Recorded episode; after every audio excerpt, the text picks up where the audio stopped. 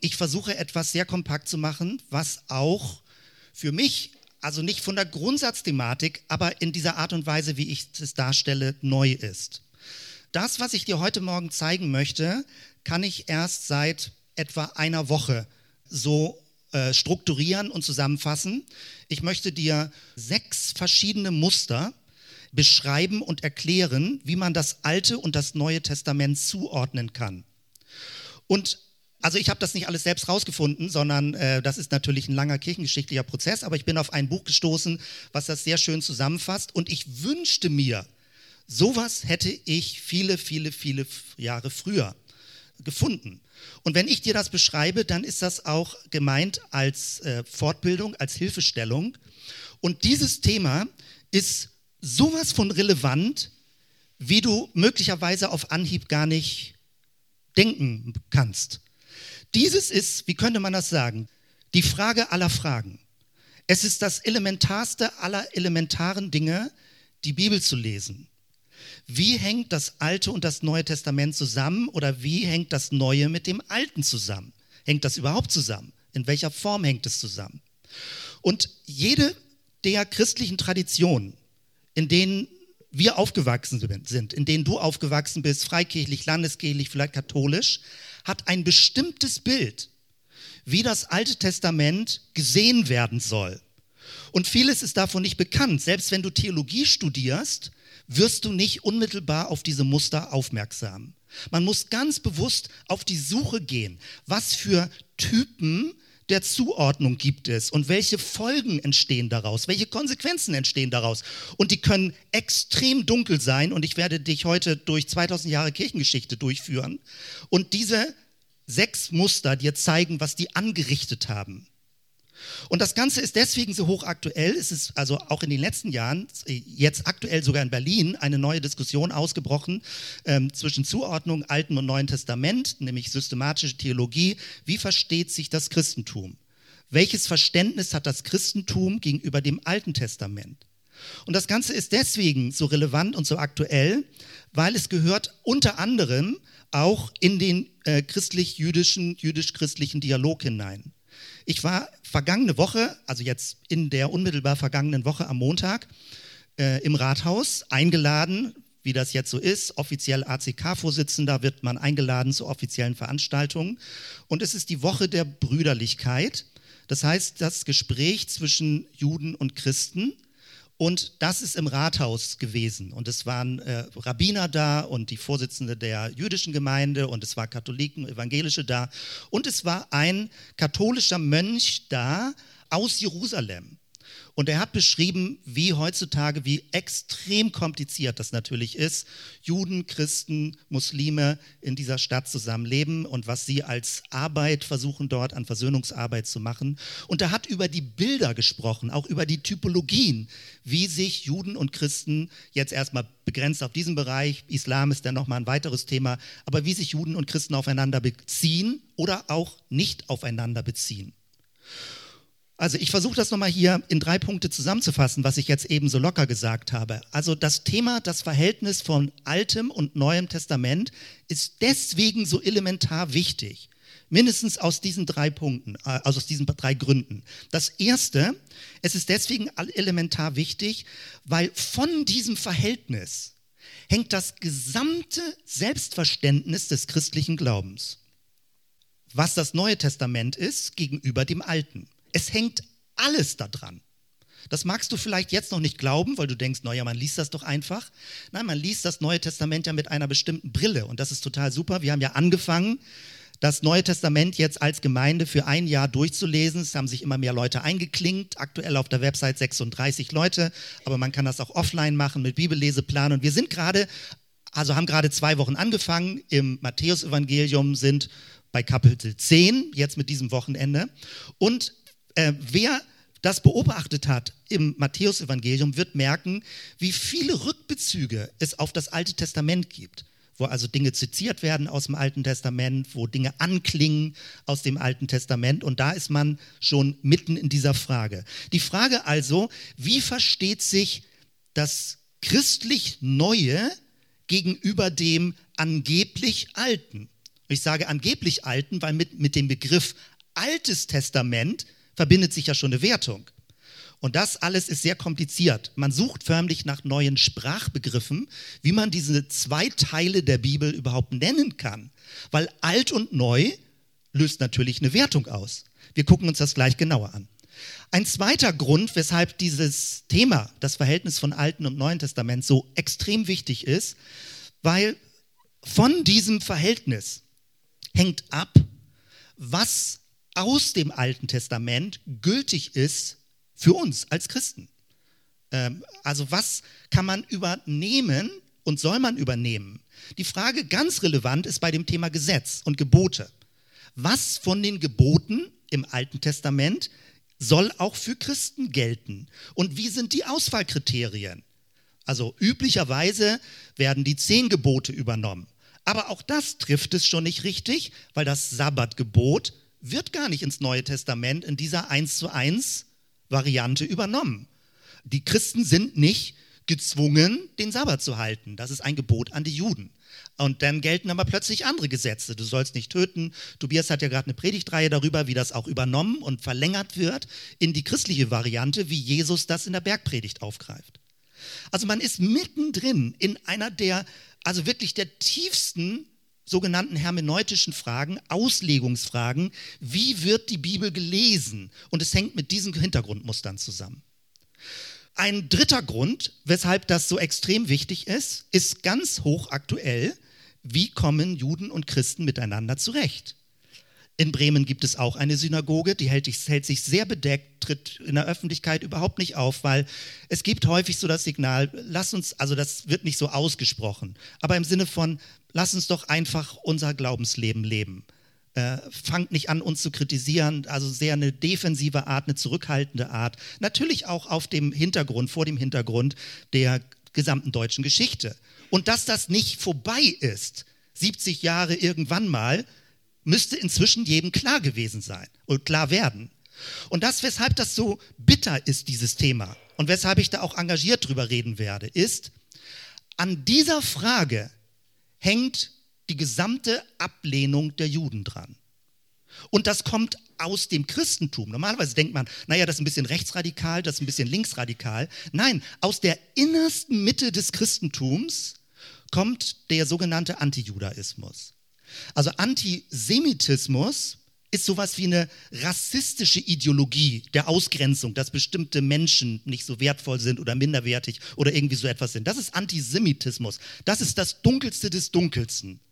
Antijudaismus ist eine theologische Ablehnung von jüdischen Gedanken. Also das ist die höflichere Form der Ablehnung des Judentums. Und das wird, je nachdem, in welchem Muster man sich befindet, mit dem Neuen Testament begründet. Und wenn du das nicht reflektierst, weil das bisher niemand versucht hat, dir so zu erklären, weil häufig es ganz viele auch subtile Wurzeln im Freikirchentum gibt, in verschiedenen, sagen mal, Großkirchendynamiken und bis heute das diskutiert wird, muss man darüber reden, wie das Selbstverständnis des christlichen Glaubens ist und was das bedeutet für unsere Wahrnehmung und unsere Akzeptanz und Anerkennung des jüdischen Glaubens. Das also als kleine Einführung dafür, wie ähm, groß und wie komplex dieses Thema ist. Wenn wir also das Matthäusevangelium lesen, dann wirst du bei Kapitel 22 merken, dass dort das sogenannte äh, größte Gebot zitiert wird. Jesus wird provoziert von den äh, Pharisäern und sagt hier, oder je nachdem von den umstehenden Leuten, sagt, sag mal, was ist eigentlich die Zusammenfassung? Was ist das wirklich größte Gebot? Und die meisten sicherlich wissen, wie Jesus geantwortet hat. Er sagt, du sollst Gott lieben, das ist das Höchste. Und das andere ist ihm gleich, nämlich du sollst den Nächsten lieben. Und da denkt man, oh wahnsinnig, was Jesus da großartiges gesagt hat. Und wenn du die richtige Bibel hast, dann sagt sie fairerweise, dass Jesus einfach nur das Alte Testament zitiert. Und da stutzt man. Hat Jesus denn gar nichts Neues gebracht? Er zitiert nur das Alte Testament. Das soll der Kern von allem sein, es ist gar nicht das Neue Testament, sondern nur das Alte Testament aktualisiert. Ups. Also das heißt, wir werden an verschiedenen Stellen im Matthäusevangelium darauf kommen, wie Jesus Rückbezüge macht. Deswegen steht auch das Matthäusevangelium am Anfang des Neuen Testamentes, weil es den Anschluss zu den Schriften gibt, die wir als Christen Altes Testament nennen. Im äh, also man müsste sie nicht Altes Testament nennen. Es gibt auch äh, Versuche, es anders zu nennen, indem man es Erstes Testament und Zweites Testament oder Ersten Bund und Zweiten Bund nennt. Das Wort Testament suggeriert ja, also äh, schiebt sozusagen unterschwellig nach, etwas ist zu Ende. Ein Testament, ein neues Testament macht man, keine Ahnung, jemand ist tot, dann wird ein neues Testament aufgesetzt. Also der Begriff Testament scheint ja irgendwie nahezulegen, das Alte ist vorbei. Und dann entsteht das Verhängnis. Also ich mache das, versuche das nur so zu skizzieren und verweise zum Schluss dann auch nochmal auf den Podcast, weil jetzt genau dieses Thema versuche ich nochmal kompakter und sachlicher zu machen und nicht so engagiert, wie ich jetzt äh, heute Morgen darüber spreche. Dann kann man das nochmal in Ruhe auch nachhören. Ich habe drei Stellen rausgesucht und rausgegriffen, wo Jesus sagt, damit ist erfüllt oder auf das erfüllt würde. Es gibt zehn Stellen im Matthäusevangelium, wo Jesus sagt, damit erfüllt sich folgendes Wort aus dem Alten Testament, also Prophetenworte. Und wenn man ähm, sich an der Einheitsübersetzung orientiert, die Einheitsübersetzung ist ein Gemeinschaftsprojekt, katholisch-evangelisch, dann gibt es im Matthäusevangelium 282 Rückbezüge auf das Alte Testament. Allein wenn man diese Zahl hört, dämmert einem, man kann das Matthäusevangelium gar nicht richtig verstehen, ohne auch immer wieder zurückzuschlagen ins Alte Testament und zu sagen, ah, okay, das hat da schon begonnen und Jesus greift das jetzt auf. Gucken wir uns diese Stellen mal kurz an. Ich habe bewusst genommen eine ganz am Anfang bei der Geburtsgeschichte steht denn auf das sich erfüllt, Jesaja 7,14, siehe, eine junge Frau wird schwanger sein und einen Sohn gebären und sie werden ihm den Namen Immanuel geben. So, da steckt eine komplizierte Auslegungsgeschichte hinter, aber es ist ein Rückbezug auf Jesaja 7,14. Dann gibt es mittendrin bei einer Heilung, wird gesagt, auf das erfüllt würde, Kapitel 8, Vers 17, was gesagt ist durch den Propheten wieder Jesaja, der da spricht, Jesaja 53, Vers 4. Er hat unsere Schwachheit auf sich genommen und unsere Krankheiten hat er getragen. Im Rahmen eines Heilungsgeschehens. Und dann schon ziemlich zum Ende hin, nämlich Einzug nach Jerusalem, 21 Vers 4, das geschah aber wieder, auf das erfüllt würde, was gesagt ist durch den Propheten, der da spricht, diesmal Sacharja, 9 Vers 9, sagt der Tochter Zion, siehe, dein König kommt zu dir, sanftmütig und reitet auf einem Esel und auf einem Füllen, den Jungen eines Lasttiers. Es, das ist jetzt eine Auswahl. Ich sagte ja, es gibt mehr Stellen, die Rückbezüge machen von Matthäus her. Und die ganze Begrifflichkeit des Abendmahls zum Beispiel, die, das Bild des Lammes, dass Jesus sein Blut gibt für uns, alles Rückbezüge zum Alten Testament. Das einfach mal so als Startbefund und damit steigen wir weiter ein und äh, in die Muster womit wir es zu tun haben und wie wichtig das ist. Und ich sage nochmal, auf der einen Seite mache ich das jetzt hier als Vortrag und du kannst das einfach dir mal so anhören. Was ich aber betonen möchte, ist, wenn du die Bibel liest, insbesondere jetzt, wenn wir gemeinsam das Neue Testament lesen, jeder steckt in einer gewissen Weise in ein oder zwei oder drei Mustern drin und interpretiert mit dieser Brille die Texte des Neuen Testamentes. Und umgekehrt natürlich danach auch, liest im Alten Testament oder liest nicht im Alten Testament, weil er oder sie das Alte Testament als nicht relevant empfindet. Also jetzt mal ein bisschen genauer. Wir tasten uns mal ran. Wenn in diesen Bibelversen steht, auf das sich erfüllt hat, was meint denn das Wort erfüllt? Das ist natürlich eine deutsche Übersetzung jetzt schon. Natürlich kann man griechisch hingehen und sagen, okay, es meint erfüllt, ja, wie kann man das ins Deutsche übertragen? Es könnte bedeuten, etwas hat sich erledigt und ist abgehakt. Also ich habe eine Aufgabe erfüllt, beim Haken dran. Hat sich das Alte Testament erfüllt, indem es abgehakt wurde? Wäre eine Variante. Dann gibt es eine andere Möglichkeit. Etwas hat sich erfüllt im Sinne von vervollständigen.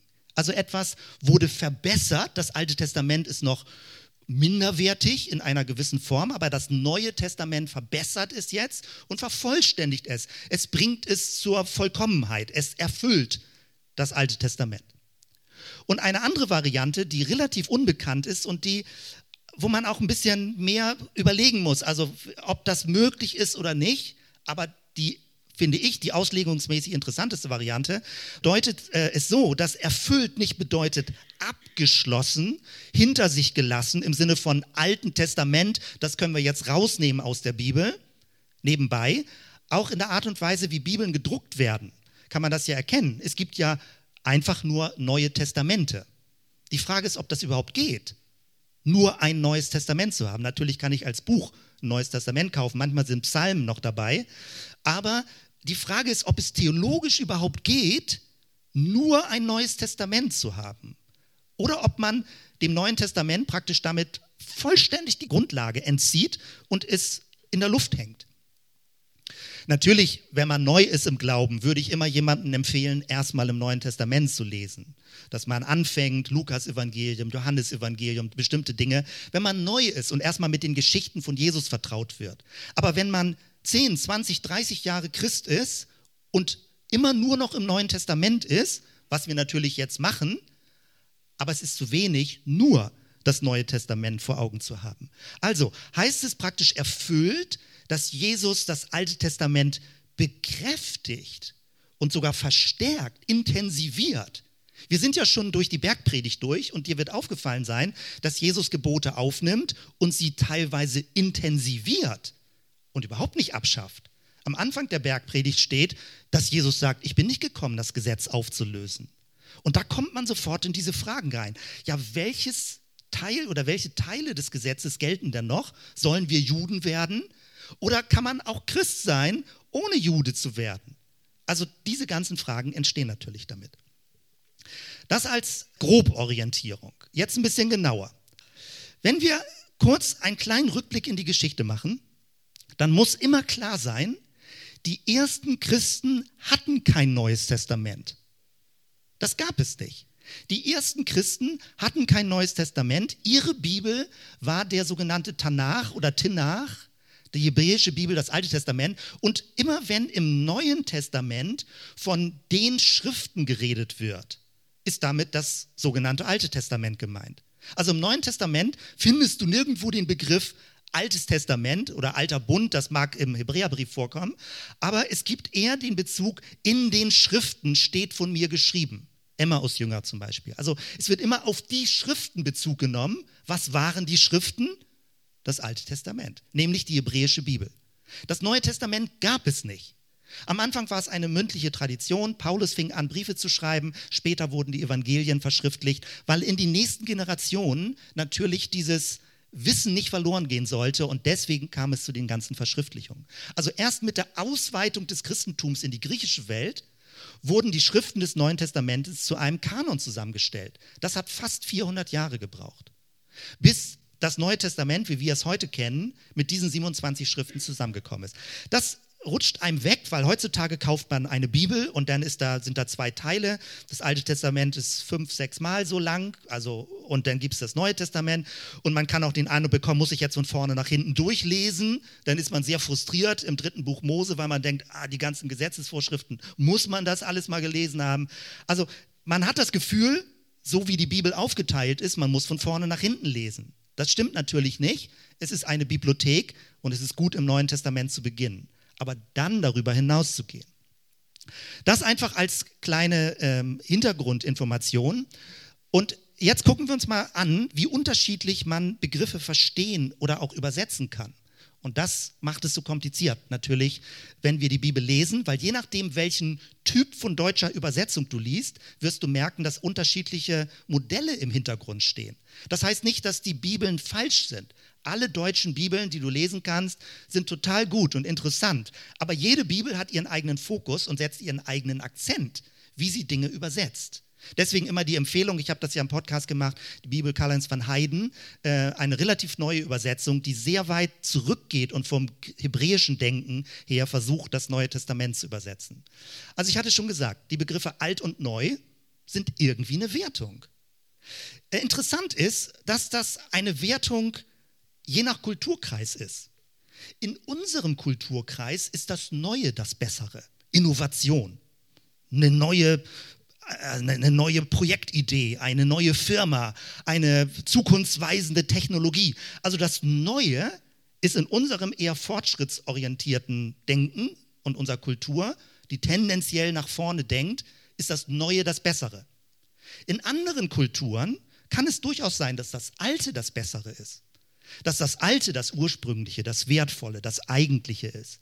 Also je nachdem, in welchem kulturellen Kontext man ist, äh, entsteht hieraus eine Wertung. Und in unserem Kontext entsteht die Wertung, alt ist abgewirtschaftet, neu, wow, Wahnsinn, neu.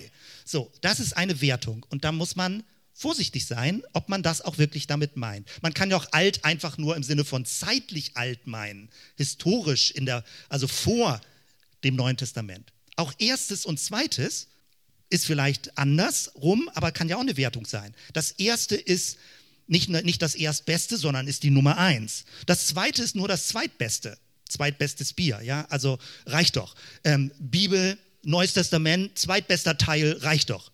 Kann man auch so verstehen dass man sagt, ähm, auch da ist die Frage, wie ordnet man das Ganze zu? Also ein bisschen genauer. Man könnte sagen, das Neue hat das Alte abgelöst, überboten, korrigiert, vervollständigt, zum Abschluss gebracht, fortgeführt, neu interpretiert. Völlig unterschiedliche Akzente, wie man das Neue in Beziehung zum Alten setzt. Genauso könnte man dann daraus sagen, das Alte ist damit vorläufig, unbedeutend, minderwertig, nur ein Schatten, die Negativfolie, ursprünglich, oder ich habe schon gesagt, ganz schroff abgewirtschaftet, ausrangiert. Wo befindest du dich da drin? Vielleicht kannst du dich noch nicht orientieren, aber du merkst vielleicht, bisher dachte ich, so ist doch richtig, aber vielleicht könnte es auch so sein. Also ich versuche dir die verschiedenen Varianten deutlich zu machen. Jetzt gehen wir in die sechs Muster rein mit dieser Vorsensibilisierung und gucken uns mal an, wie das konkret aussieht und was das für Folgeeffekte hat. Das erste Muster lautet Verneinung. Das Alte Testament ablehnen und alles Jüdische aus dem Neuen Testament entfernen. Dieses ist eins der ersten Muster gewesen, was in der frühen Kirchengeschichte aufgetreten ist. Und eins dieser Namen, die im theologischen Giftschrank drin sind, ist Markion. Das ist also eine, ein äh, Schiffsräder gewesen, sehr wohlhabend, der eigentlich mit einem ganz interessanten Gedanken gesagt hat, Paulus hat davon gesprochen, dass etwas Neues kommt, dass Dinge vorbei sind, dass in Christus etwas Neues kommt. Und ich betone das ja auch immer. Aber er hat das in einer radikalen Weise getan, dass er sagte, das Alte Testament ist so dunkel. Also die Kurzform lauten ein böser Schöpfergott, ein Rachegott, Kriege, Gemetzel. Und bis heute gibt es solche Ansichten. Das Alte Testament ist dunkel. Und ich habe das noch im Theologiestudium, als ich in Hamburg war, also äh, habe ich das mitgekriegt, wie an der Uni, wie Leute sagen, das Alte Testament, der Gott des Alten Testamentes, den lehnen wir ab. Jesus ist, hat doch nicht den Gott des Alten Testamentes verkündigt. Also eine ganz, ganz aggressive und schroffe Ablehnung. Da kann man natürlich ganz viel zu sagen. Aber nur mal als Muster. Das ging sehr früh los, als das, äh, der christliche Glaube sich formierte und sich abgrenzte zum jüdischen Glauben. Und ich weiß nicht, ob du schon ahnst, wo dieses Muster in der neueren Zeit richtig durchgeschlagen ist. Die Nazi-Zeit hat genauso gearbeitet. Ja, es geht darum, naja, wir haben zwar das Alte Testament, aber ist es sowas wie ein Geschwür, das rausgeschnitten werden muss aus der christlichen Bibel. Es gab äh, kurz vor 1940, 38, 39 ein Institut zur Entjudung der Bibel in unserer deutschen Geschichte, Eisenach, in der Nähe von Wartburg. Ja, dass förmlich Theologen dafür eingesetzt wurden, ähm, nicht nur das Alte Testament, also man muss es ja nicht durchstreichen, man kann es als minderwertige Geschichte lesen, ich rede jetzt ganz aggressiv negativ. Und das Neue Testament leuchtet erst richtig von der Liebe Gottes und von Jesus. Und dann ist auch diese Nächstenliebe auf die völkische Liebe übertragen worden. Und natürlich gibt es auch noch Restbestände im Neuen Testament. Und die müssen auch noch rausgeixt werden. Wir wollen also nur das Hübsche, Positive, Schöne, das Liebevolle drin haben alles auf die Nationalität des Deutschtums dann übertragen, bis man sogar sagte, eigentlich meint das Neue Testament genau das, was wir als Nazi-Christen ähm, schon immer gesagt haben. Also ganz, ganz schräg, wie die Argumentationen da liefen. Und ähm, von dort her muss man das ein bisschen im Blick haben. Wenn man irgendwie das Muster im Kopf hat, das Alte Testament abzulehnen, weil man den Eindruck hat, der Gott da drin, der verkündigt wird, ist ein Zorn, ein Rachegott und nicht was sonst wie alles. Sei dir bewusst, in welcher Gesellschaft du dann bist. Das ist die Grundlage gewesen, um nicht nur theologisch und theoretisch über das jüdische Volk zu reden, sondern dann auch hochaggressiv gegenüber, sag ich mal, die, die, die konkreten Menschen äh, vorzugehen. Ganz, ganz dunkel. Und es gibt immer wieder auch Sorge und die Beobachtung, ob dieses Muster zwischendurch wieder aufkeimt. Aber es gibt natürlich auch abgeschwächtere Formen dieses Musters. Dieses ist natürlich das ganz offensive Muster. Ein zweites Muster hat sich dann gebildet, weil die frühe Kirche hat Markion als Ketzer abgelehnt, als Erzketzer wurde er förmlich bezweifelt, also als die Grundurketzerei, das Alte Testament abzulehnen, hat die alte Kirche, die Kirchenväter gesagt, nein, wir müssen ein für alle Mal klar machen, das Alte Testament gehört zur Bibel der Christen dazu. Die Bibel der Christen besteht aus zwei Teilen, Altes Testament, Neues Testament.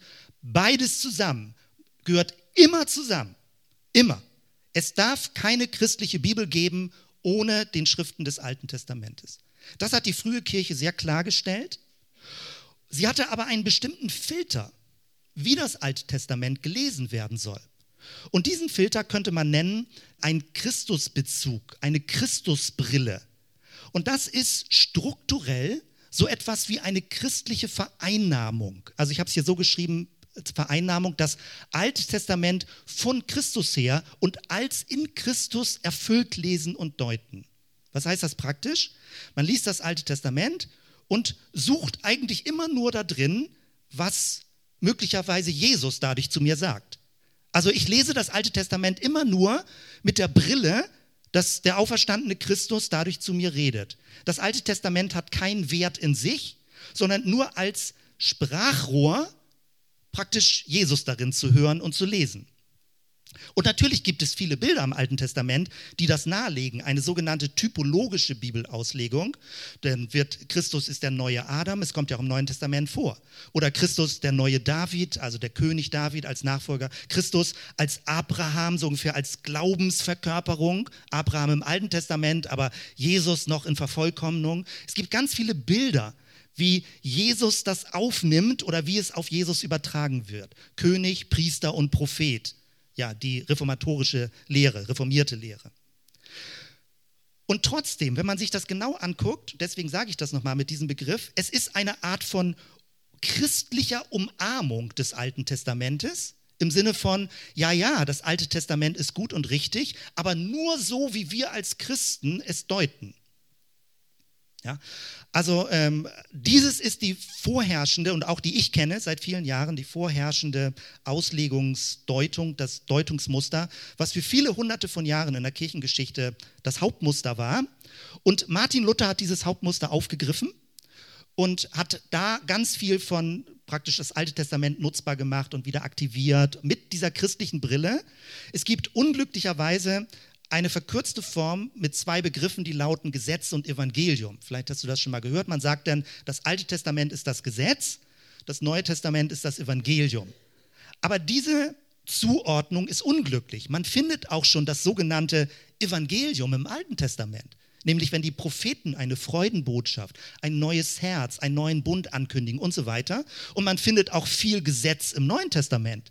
Also das Neue Testament ist nicht, jeder macht, was er will, sondern es gibt auch ganz klare Gebote. Manche Leute mögen das gar nicht so lesen. Sie denken, hä, wieso Gebote im Neuen Testament? Ja, natürlich. Und trotzdem gibt es immer dieses Verständnis, Christus ist der Schlüssel. Martin Luther hat das ja auch gesagt. Christus ist praktisch der Zentralschlüssel, die gesamte Bibel von Christus her zu lesen. Die Frage aber, ich sage das nur mal als Offenheit, ist, woher wissen wir eigentlich, wer Christus ist? Man hat praktisch ein Vorlaufkriterium und sagt, ich weiß, wer Jesus ist und in dem Sinne lese ich die Bibel. Aber wer Jesus Christus ist, wissen wir nur aus dem Alten Testament. Da fängt an, dann die Katze sich in den Schwanz zu beißen. Drittens. Das dritte Muster ist aufgekommen nach der Reformation mit Aufkommen der kritischen Bibelforschung, historisch-kritischen Bibelforschung, hat man gemerkt, so ganz leicht ist das nicht, dass man einfach so ein, Text, der vor Jesus entstanden ist, einfach so auf Jesus bezieht. Da muss man schon bewusste Entscheidungen treffen, weil so naheliegend ist das nicht. Ich habe euch eben den äh, Vers aus Jesaja 53 gezeigt, das sogenannte Gottesknechtslied. Und wir lesen das mit einer Selbstverständlichkeit auf Jesus, dass Jesus unsere Krankheiten getragen hat. Wenn du dir den Zusammenhang anguckst, in Jesaja 63 steht da nichts von Jesus, natürlich nicht, sondern es steht etwas von einem Gottesknecht. Und das jüdische Volk versteht sich als den Gottesknecht. Das Volk Gottes ist der Knecht Gottes. Und äh, die Christen haben dann diesen prophetischen Text auf sich übertragen. Also wir haben zwei verschiedene, grundverschiedene Lesarten dieses prophetischen Textes. Der Kontrast entsteht dadurch, dass ähm, die Reformation und die protestantische Entwicklung ein bisschen auch sich abgegrenzt hat gegenüber katholischer Frömmigkeit, wo man den Eindruck hat, naja, die Katholiken, die sind so ein bisschen gesetzlich. Und man hat das fast so in Verbindung gebracht mit dem Judentum, das ist auch gesetzlich. Und das Protestantische ist die Religion der Freiheit. Da geht alles immer um Freiheit im Protestantismus. Und da, da reden wir von der Gnade Jesu, nicht vom Gesetz. Da reden wir von der Liebe Gottes, nicht von seinem Zorn. Da reden wir von, also nicht von seinem Gericht. Da reden wir immer nur von den positiven Dingen. Und das hat dazu geführt, dass obwohl man sagt, ja, das Alte Testament gehört zur Bibel dazu, zur Bibel der Christen dazu, aber man kontrastiert das ganz stark. Man stellt es extrem stark gegeneinander. Also wie zum Beispiel mit diesen Begriffen dann Gesetz und Evangelium, Gebot und Gnade, Gericht und Liebe. Äh, und man stellt es so gegeneinander, als würde das Alte Testament die Negativfolie sein. Also bis dahin, dass man sagt, ja, am Alten Testament, da sieht man das ganze Scheitern des Volkes Gottes, aber Jesus. Und man nimmt das Alte Testament immer und man liest es auch nur, um zu sehen, was alles schiefgelaufen ist, so als Ermahnung, als pädagogische, äh, macht es nicht genauso wie dieses komische Volk Israel. Und wir sind ja die Christen. Dieses Muster ist bis heute an ganz vielen Stellen ähm, nicht so drastisch vielleicht, wie ich es jetzt sage, aber dass man das Alte Testament in gewissermaßen als Negativ-Kontrastfolie nimmt, damit umso mehr Jesus und die Gnade im Neuen Testament leuchtet. Ist eine subtile Abwertung des Alten Testamentes. Man macht es nicht, indem man es verneint, aber praktisch sagt man, das Alte Testament, naja, es hilft so ein bisschen vorzubereiten, dass Jesus kommt, aber man könnte auch darauf verzichten, weil Jesus ist ja das Eigentliche. Ist das nachvollziehbar? Wie, wie folgeschwer solche äh, Muster sind. Und dann gibt es auch ein Muster, was bis heute eher so im säkularen oder so im liberal-christlichen Bereich gängig ist. Das versteht das Verhältnis zwischen Alten und Neuen Testament als eine Weiterentwicklung. Also, das ist sowas wie eine religionsgeschichtliche Schule. Man sagt, ähm, das Alte Testament, das war sowas wie eine Vorläuferreligion so noch ein bisschen nationalistisch und eben volksorientiert, so ein Erwählungsgedanken. Wir haben so einen nomadischen Gott, der mit uns zieht, Yahweh. Und man sagt, ja, okay, das war zwar ganz wertvoll, was damals so das Volk Israel alles erlebt hat, aber es ist eine Vorstufe. Es ist jetzt vergangen, jetzt kommt das Eigentliche und das ist das Christliche. Das geht bis dahin so was, den sogenannten Kulturprotestantismus, wo man sagt, das Christliche ist der Höhepunkt aller Religion. Das Christliche ist überstrahlt alles, ist das Wertvollste, das Wichtigste, das ethisch Schönste, Beste von allem. Die Gebote, wenn Jesus sagt, liebe deinen Nächsten wie dich selbst, nichts gibt es, was größer ist als das. Und man betont, wie großartig ethisch das Christentum ist und vergisst, wie ich es vorhin gesagt habe, alles kommt aus dem Alten Testament. Jesus zitiert nur das Alte Testament. Also man nimmt es trotzdem als eine Art von weiterentwickelt, das Alte Testament als Vorstufe, man relativiert es und man nimmt, übernimmt nur das, was für die Vernunft akzeptabel ist. Also Lessing auf jeden Fall. Ähm, ist einer, der, ihr kennt das noch vielleicht aus der Schule, Leute, die noch die Ringparabel und sowas gelesen haben, mit alles muss akzeptiert werden. Das heißt also, der Gedanke dabei ist, ja, das Alte Testament ist wertvoll, aber nur, wenn wir diese ganzen dunklen Stellen rausstreichen, sondern nur, was die Vernunft gut findet was wir als aufgeklärte moderne Menschen akzeptieren können, das okay, das lassen wir gelten im Alten Testament. Also hier oben bei Punkt 2 war Christus das Kriterium, als Auswahlkriterium, wie das Alte Testament gelesen wird. Dann hier im, im Punkt 3 ist so etwas wie ein Kontrast das Kriterium. Das Neue ist das Gute, das Alte ist das Böse. Und jetzt bei Punkt 4 ist das Auswahlkriterium die Vernunft. Das, was ein aufgeklärter Mensch heutzutage nachvollziehen kann, das finden wir im Alten Testament noch gut. Was nicht nachvollziehbar ist, das lassen wir beiseite, das bringt nichts. So, das ist also ähm, ein Muster, das bis heute vielleicht das akzeptierteste Muster ist, wo Leute sagen, naja, so komme ich mit dem Alten Testament klar, indem ich nicht alles da in Ordnung finden muss, sondern einfach sage, nee, das ist mir zu dunkel, das gefällt mir nicht, das lasse ich mal weg. Ich lese die schönen Stellen, paar nette Psalmen nebenbei. Häufig wählt man bei Psalmen ja dann auch bestimmte Passagen aus, weil in ganz, ganz vielen Psalmen kommen dann auch Rachegefühle und Gerichtsgefühle vor. Nee, das möchte man nicht, man nimmt nur diese Verse drei bis fünf oder so, weil die sind so hübsch leuchtend, äh, aber alle anderen Sachen blendet man aus, weil das passt nicht mehr. Und ich kann das voll verstehen, weil ich sage, ich finde das Alte Testament gibt schwer zu denken an ganz vielen Stellen. Es ist sperrig, es ist mühsam, es ist schwer verständlich, es liegt quer im Magen. Nur die Frage ist, heißt das, dass man es deswegen abwertet, als minderwertig bezeichnet, als Vorstufe bezeichnet? Wir haben ja noch zwei Muster. Ein fünftes Muster, und das ist jetzt das verhältnismäßig neue Muster für den christlich-jüdischen Dialog.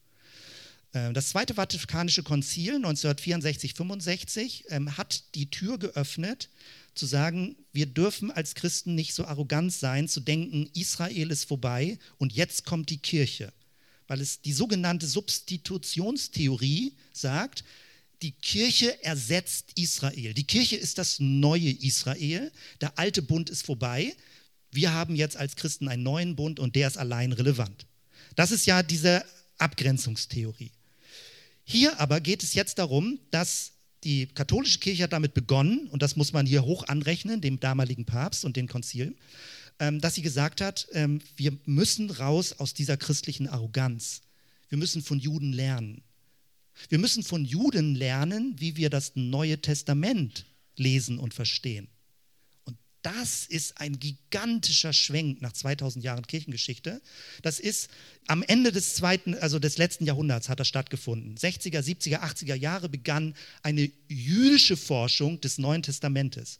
Und jüdische Forscher haben den Christen erklärt, wie sie ihr Neues Testament lesen können. Das ist unglaublich. Du merkst die Umdrehung. Nicht die Christen sind die Arroganten und sagen, na ihr Juden, ihr seid noch so gesetzlich, äh, nun ändert mal das und versteht endlich mal die Gnade in Jesus, sondern die Juden fingen an zu sagen, ihr Christen, ihr versteht manches am Neuen Testament nicht. Weil wieder ein Riesenthema, das Neue Testament ist in die griechische Welt gegangen und es hat ganz viel griechische Philosophie mit aufgenommen. Wir haben vorhin das Stichwort Auferstehung gehabt, was zum Beispiel eindeutig griechisch ist dass die Seele eines Menschen nach dem Tod irgendwo in ein Jenseits geht. Das findest du so im Judentum nicht. Das ist griechisch. Und wenn du das Neue Testament liest, was jetzt Andy Wright gerade gesagt hat, der stark vom hebräischen Hintergrund kommt, sagt, dass die Auferstehung bedeutet eine Neuschöpfung dieser Welt, eine Transformation, in die wir als Menschen mit eingebunden sind und nicht wir flüchten in eine Jenseitswelt. Jüdische Sichtweisen helfen, den hebräisch-aramäischen Hintergrund des Neuen Testamentes zu verstehen. Aber die respektvolle Sicht sozusagen für einen gelingenden Dialog sieht so aus, dass man zunächst einmal sagt, das Alte Testament ist ein Glaubenszeugnis, eine Glaubensurkunde für zwei verschiedene Religionsgemeinschaften. Es ist ein Dokument, aber die Juden beziehen sich anders drauf, als die Christen sich drauf beziehen. Und wir lassen das zunächst einmal so stehen. Wir wollen nicht so ein, so ein theologisches Armdrücken, haben die Christen nun recht oder haben die Juden nun recht, sondern wir respektieren die Eigenständigkeit, so wie die Juden die Schriften des Alten Testamentes auslegen und wie die Christen sie auslegen. Randbemerkung, viele wissen, dass Martin Luther zum Ende seines Lebens extrem judenfeindlich wurde und ganz Schriften dazu geschrieben hat. Warum? Weil Martin Luther steckte in diesem Muster drin, dass das Alte Testament von Christus her gelesen wird. Und je älter er wurde, desto aggressiver wurde er, warum die Juden nicht einsehen, dass man ihre Schriften von Jesus her lesen muss. Das hat ihn aggressiv gemacht, weil er sagte, man muss doch, seitdem Jesus gekommen ist, muss man die alten Schriften von Jesus her lesen. Und die Juden haben gesagt, nein, wir lesen die alten Schriften anders.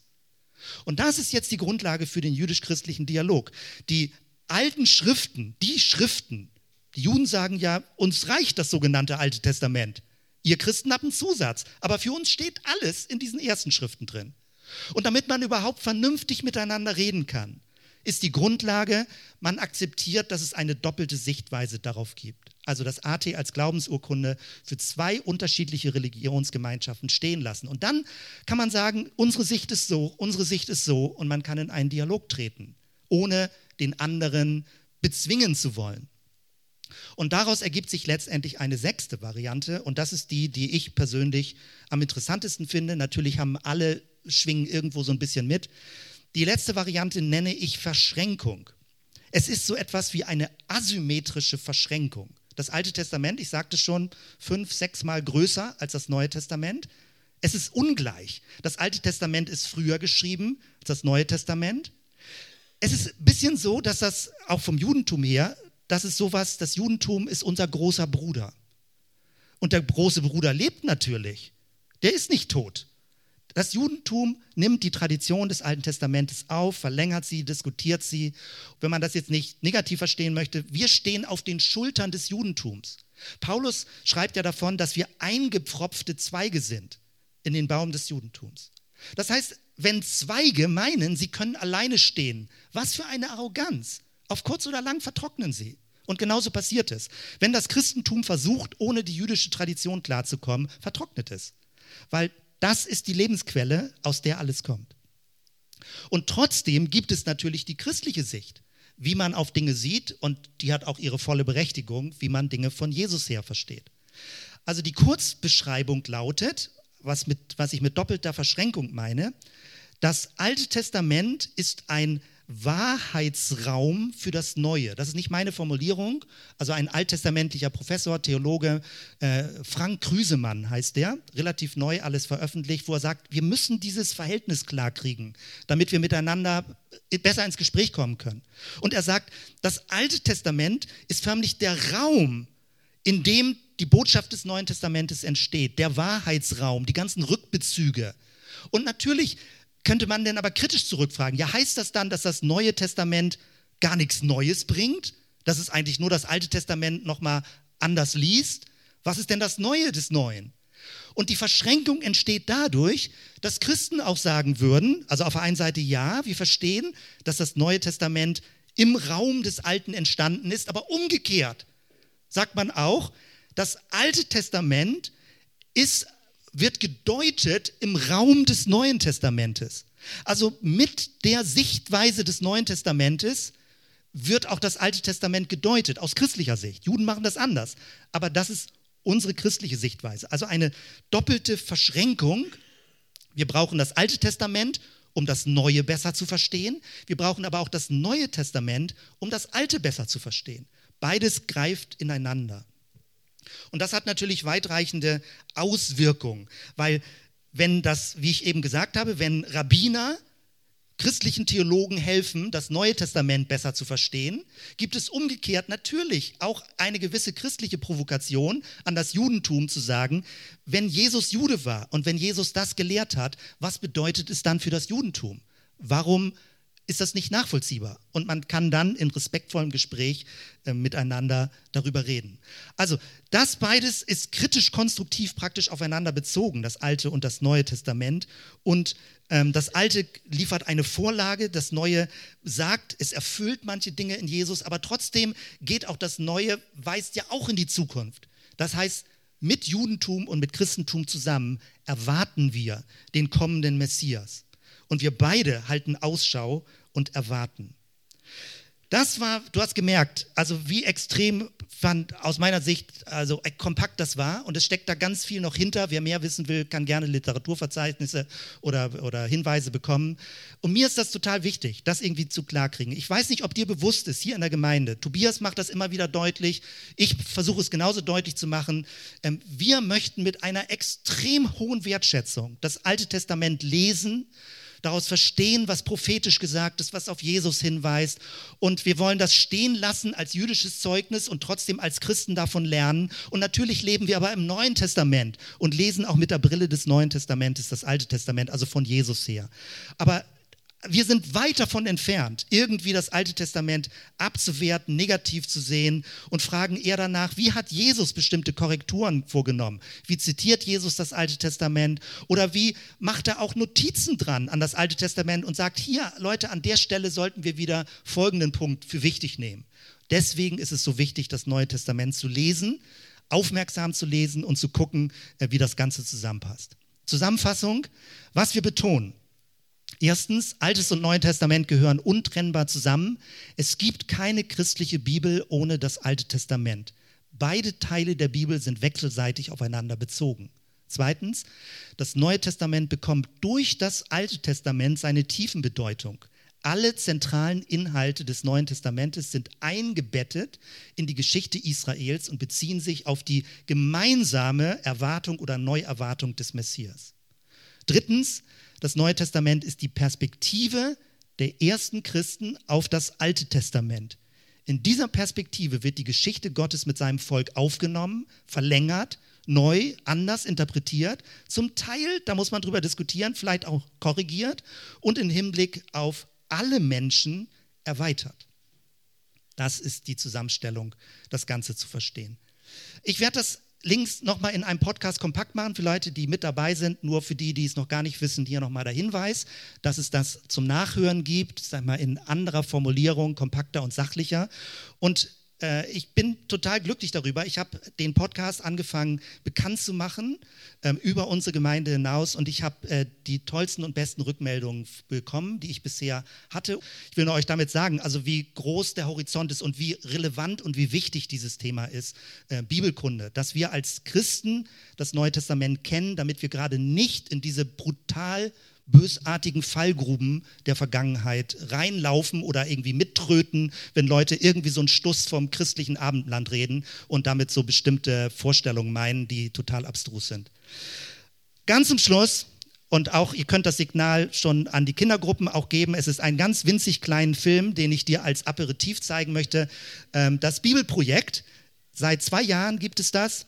Äh, und es wird versucht, ganz kompakt die die Bücher der Bibel zusammenzufassen in einem Film, so mit Sketchnotes. Und der Film ist eigentlich jetzt acht, neun Minuten lang.